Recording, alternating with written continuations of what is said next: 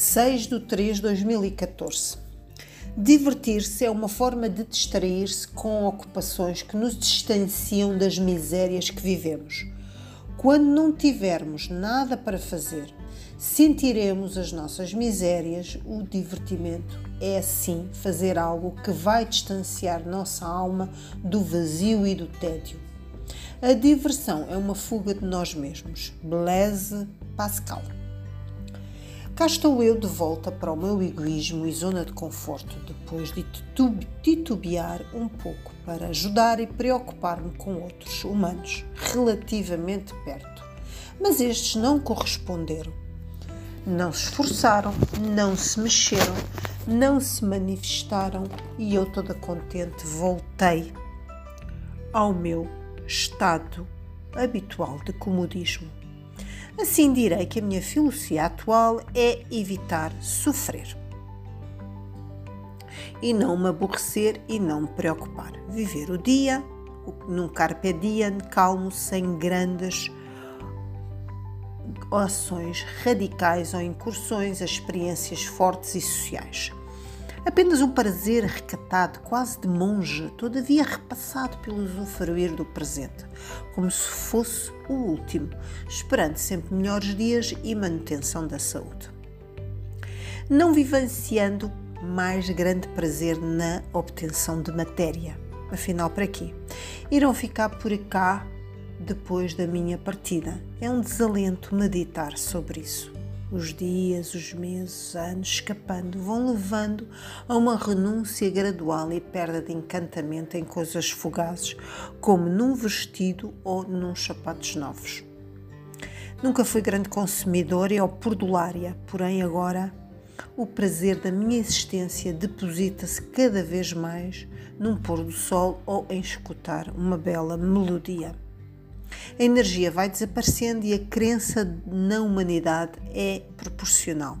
Cada um que viva a sua vida. A menos que fosse para uma missão humanitária, então valeria a pena sair da minha zona de conforto e ajudar alguém que realmente mereceria, agradeceria. A mente humana é muito traiçoeira e muitas vezes leva-nos ao sofrimento por via dos espelhos interiores permanentes. Por isso, o êxito dos telemóveis, ou seja, do que for, tudo é válido para nos desviar de nós próprios e desses espelhos persecutórios constantes. A nossa mente tem espelhos. Sim, somos nós e o nosso reflexo.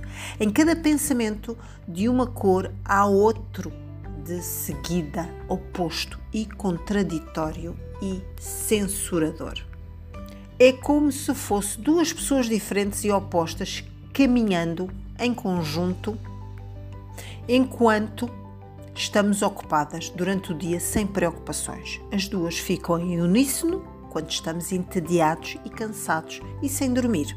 Um dos espelhos controla e observa quando a mente adormece, e esse controle torna-se insuportável. É como se nós próximos, nós próprios, fôssemos reféns de nós mesmos e assim não pudéssemos alcançar a paz. Mas, às vezes, o que mais me intriga sou eu própria.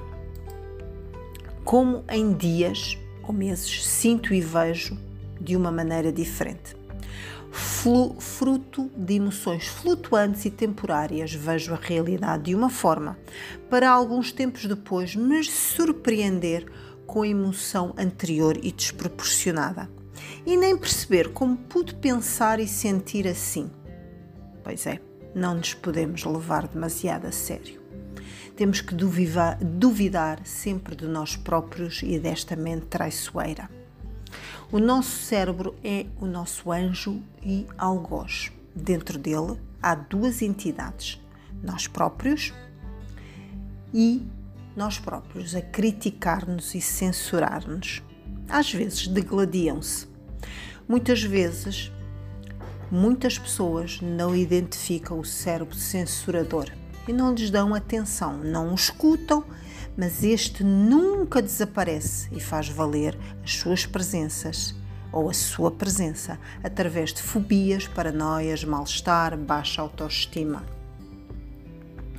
Cada dia se morre um pouco. Dói bastante. Todavia, é bom aceitar esse facto, ver no sentido otimista. A morte fez parte da vida e morrendo um pouco diariamente para podermos ressurgir e renascer.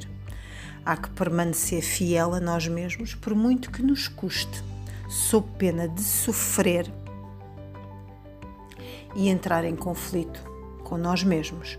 Tudo acontece realmente por uma razão, ou pelo menos tentamos que nos convencer que assim é e desta forma faz sentido. Porém, envolver-se é sempre perigoso.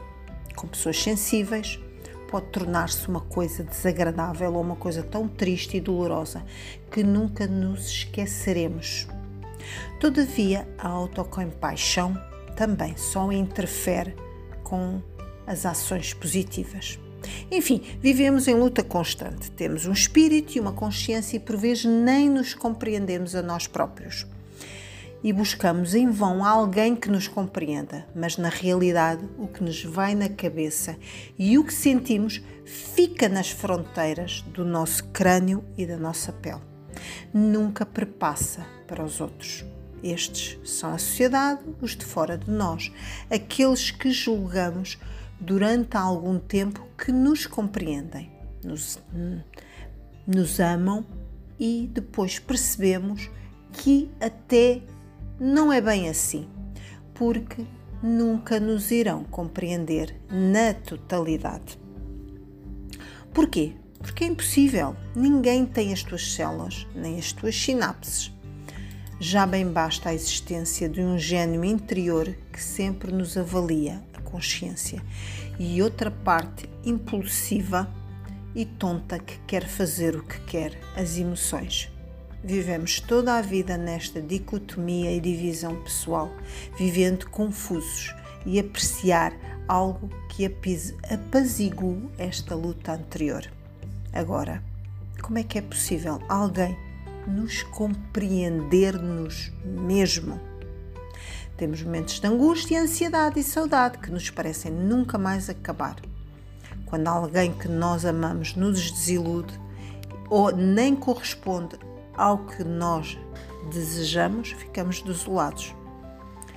Porém, as expectativas, a imagem que criamos foi ilusória. A pessoa que julgamos especial e pensamos que nos julga também é especial, na realidade foi tudo um ledo engano.